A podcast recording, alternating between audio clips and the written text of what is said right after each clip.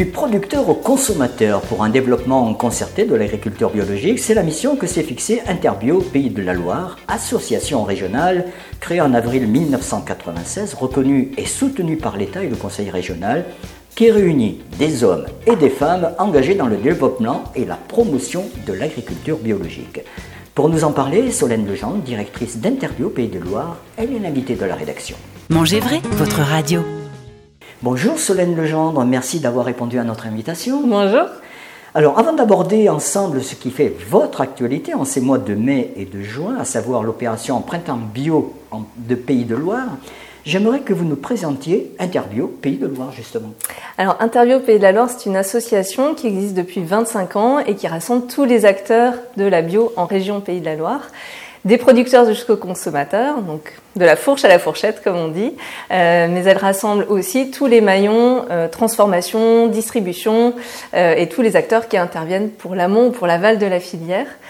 C'est un collectif d'acteurs qui a la particularité de se rassembler, d'échanger ensemble pour porter des projets collectifs. L'objectif étant vraiment de développer et d'accompagner la structuration de toutes les filières bio en région. Alors, les Pays de la Loire est la quatrième région française pour les surfaces cultivées en mode de production biologique. La Loire-Atlantique figure en 2021 parmi les départements leaders en France de production bio en hectare. Cette question très simple, est-ce que la demande est-elle toujours aussi forte de la part des professionnels de se convertir à ce mode de culture?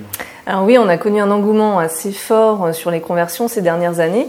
C'est vrai qu'une des particularités de l'interbio, c'est de pouvoir assurer cette observation justement du dynamique de la filière bio. Donc on coordonne l'Observatoire régional de l'agriculture biologique avec le concours de la Chambre régionale d'agriculture et de la coordination agrobiologique qui nous permet effectivement de voir qu'en Loire-Atlantique, on a plus de 20% euh, des surfaces qui sont certifiées euh, bio, euh, principalement sur des cultures phares comme le maraîchage, qui ont ces dernières années ont vraiment le, vent en poupe, et des surfaces aussi conduites en, viticulture, pour lesquelles la certification bio a aussi pris, voilà.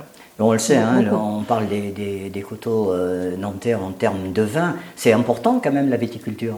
Oui, oui, oui. Bah, globalement, en région Pays de la Loire, effectivement, euh, la Loire-Atlantique, le Maine-et-Loire sont concernés euh, par cette production euh, et qui sont suivis par des acteurs en interrégion avec nos homologues de Centre-Val de Loire également pour poursuivre sur les vignobles du coup en, en, Touraine. mais effectivement, c'est une consommation aujourd'hui assez. les croissances de consommation assez fortes sont constatées sur les vins tranquilles, les vins effervescents, mais aussi sur tout ce qui est bière et cidre. On a pu constater ça euh, sur euh, les années passées. J'aurais presque cette réflexion, n'est pas bio qui veut finalement.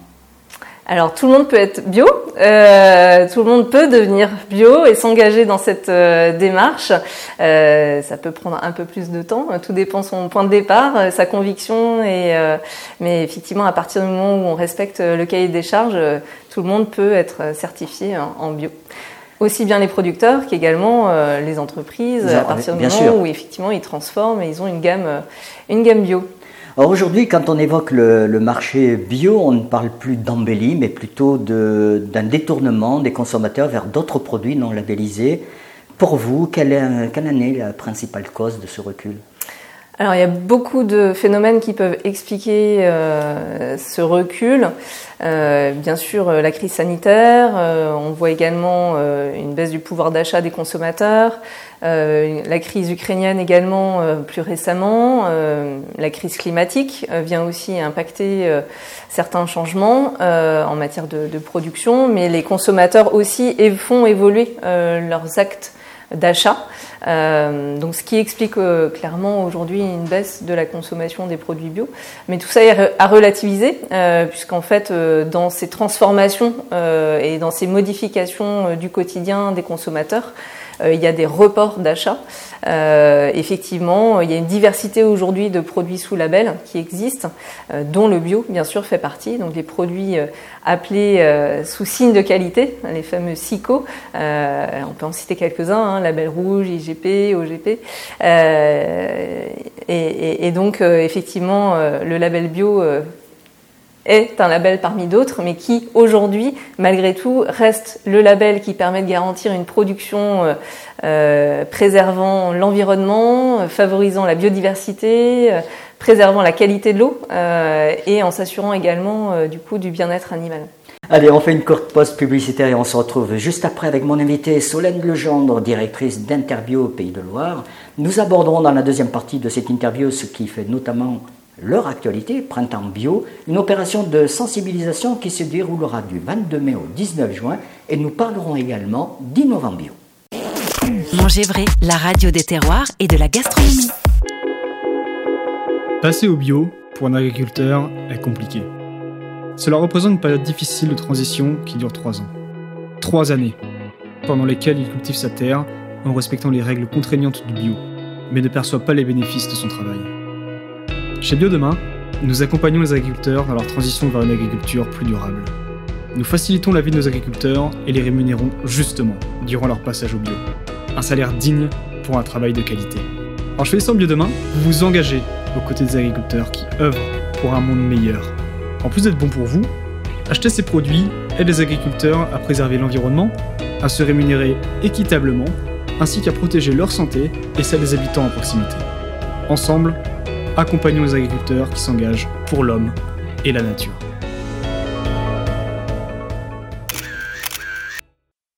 Mon rôle en tant que cuisinier, c'est de donner du confort à un produit tout en restant au plus près du goût originel. Donner de la mémoire à de l'éphémère, pour continuer à innover dans ma cuisine. Le cidre, ça commence avec des producteurs de pommes. J'ai découvert autant de cidre que d'hommes qui le font. Engagés, amoureux du travail bien fait, œuvrant dans le respect de l'environnement. Il existe plus de 1000 variétés de pommes à cidre recensées. C'est cette grande diversité de pommes qui donne la grande diversité des cidres.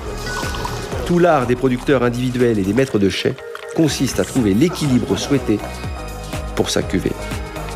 Un produit fier de ses racines et un produit dont la gastronomie française est fière.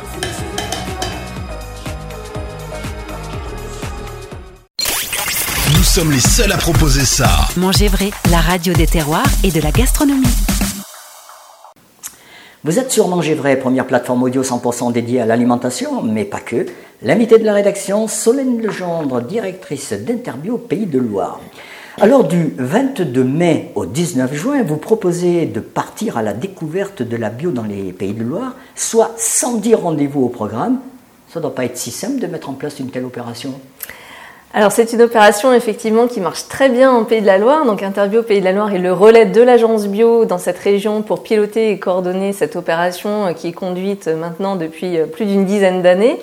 Euh, nous le menons en partenariat. c'est la raison pour laquelle les choses sont peut-être plus faciles à organiser, mais c'est aussi notre raison d'être d'engager des actions en multi-partenariat. Donc principalement, ce sont le réseau des GAB en département, donc les groupements d'agrobiologistes euh, qui nous accompagnent et qui nous aident sur le terrain à organiser euh, cette centaine d'événements. Alors, il y a un événement fort. Moi, j'adore. Il y a un événement fort. C'est euh, la rencontre exceptionnelle le 31 mai à Savenay, où des producteurs de café de forêt d'Éthiopie feront spécialement le voyage pour venir parler de leur coopérative. Ça, c'est intéressant. Oui, tout à fait. C'est une action effectivement qui va s'engager donc fin mai avec Biocop et l'appui donc de Solidarmonde. Euh, ils organisent un échange avec ces producteurs de café en provenance d'Éthiopie, vous l'avez dit, de rendez-vous, j'ai envie de dire, à 10h le 31 mai à Savenay pour pouvoir euh, discuter commerce équitable, euh, bio dans la filière du café et en profiter pour faire une petite dégustation. Justement, je parlais de vous parler d'équitable, il faut en parler de, du commerce équitable. Bah oui, bio, bio et euh, commerce équitable peuvent être tout à fait compatibles. Euh, un excellent tandem. Un excellent tandem, un duo euh, de choc. Un duo de choc. Autre façon de, valoriser toutes les actions d'innovation bio mises en place par les professionnels, que ce soit les agriculteurs ou encore les, les entreprises, le fameux recueil Innovant Bio.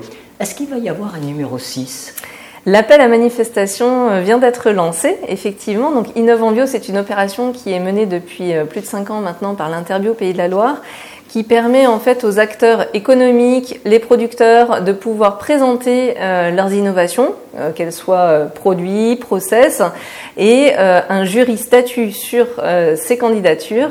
les lauréats bénéficient d'une interview et nous pouvons communiquer au travers d'un recueil à l'automne 2022 sur l'ensemble de ces innovations, ce qui prouve encore une fois que la filière bio se renouvelle et toujours dans l'innovation. et donc ça fait l'objet d'une trentaine euh, d'innovations tous les ans qui sont valorisées ainsi sur différents canaux, radio, médias, euh, et nous pourrons euh, ainsi se revoir à l'automne pour en rediscuter. Absolument. Henri. Et, et c'est une excellente initiative d'ailleurs.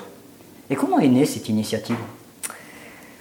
L'équipe, en tout cas, avait l'envie de renouveler un certain nombre d'actions de communication et donc avec nos élus qui sont des élus professionnels de la filière, il y a eu l'émergence de cette idée euh, il y a cinq ans et depuis euh, l'idée perdure, ça veut dire qu'elle trouve son public et nous en sommes très satisfaits. Et qu'elle se renforce surtout, ça c'est bien.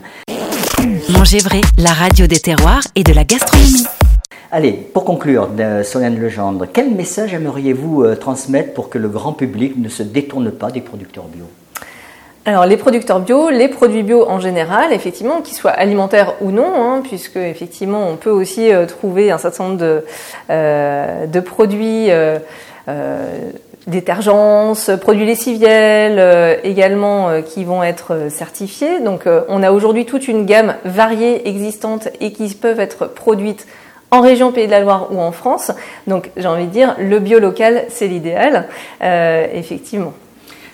Interbio, Pays de Loire, c'est partout en France, Interbio Alors, il n'y a pas d'interbio partout. Euh, il y en a sept euh, qui couvrent une partie du territoire national. Et vous avez des liens entre vous? Oui, tout à fait. Avec Initiative Bio Bretagne, par exemple, le 5 avril dernier, nous avons organisé à Carquefou le premier salon ProBio West qui a permis de réunir plus de 400 acteurs pour favoriser le sourcing en produits bio locaux. Ben voilà. Merci Solène Legendre d'avoir pris de votre temps pour répondre à nos questions et d'être venue nous rejoindre chez Miam Nutrition. Le lieu est magnifique. Le lieu est magnifique. Ah, ça donne envie de cuisiner. oui, ça donne envie de, de, préparer de bons petits plats et d'apprendre à préparer de, et d'apprendre surtout à préparer. avec des produits simples, de qualité, euh, retrouver le goût et le plaisir de manger des produits, euh, des produits bio. Alors je le rappelle, hein, vous êtes directrice d'Interbio au Pays de Loire et pour ceux et celles qui voudraient à en savoir plus, euh, à avoir plus de renseignements utiles, ils peuvent aller sur votre site dont vous nous rappelez l'adresse www.interbio-paysdelaloire.fr ce magazine est à réécouter et à podcaster sur www.mangervray-net euh, pour vos et sur nos plateformes dédiées comme Spotify, Google Podcast, Apple Podcast ou encore PodCloud ou Radio Public. Je vous donne rendez-vous la semaine prochaine. D'ici là, soyez acteur de votre alimentation. Merci Solène. Merci beaucoup. Mangez vrai parce que l'alimentation fait débat. Auguste Escoffier a consacré sa vie à installer au cœur de l'époque moderne un rêve très français, celui d'une cuisine qui se hisserait au rang des beaux-arts et dont les chefs jouiraient du prestige et de la liberté de création réservés aux grands artistes. Euh, il a vu ici dans cette maison sa maman et sa grand-mère euh, cuisinier et euh, il a eu ses premiers émois de cuisine. il voulait être sculpteur, mais son père, maréchal Ferrand, lui a dit c'est pas un métier mon fils, tu vas être cuisinier et tu vas aller travailler dans le restaurant de ton oncle à Nice, le restaurant français. Il avait 13 ans. Rejoignez-moi et retrouvez tous les épisodes du podcast consacré à la vision sociale d'Auguste Escoffier sur Manger Vrai, la radio qui s'écoute où on veut, quand on veut.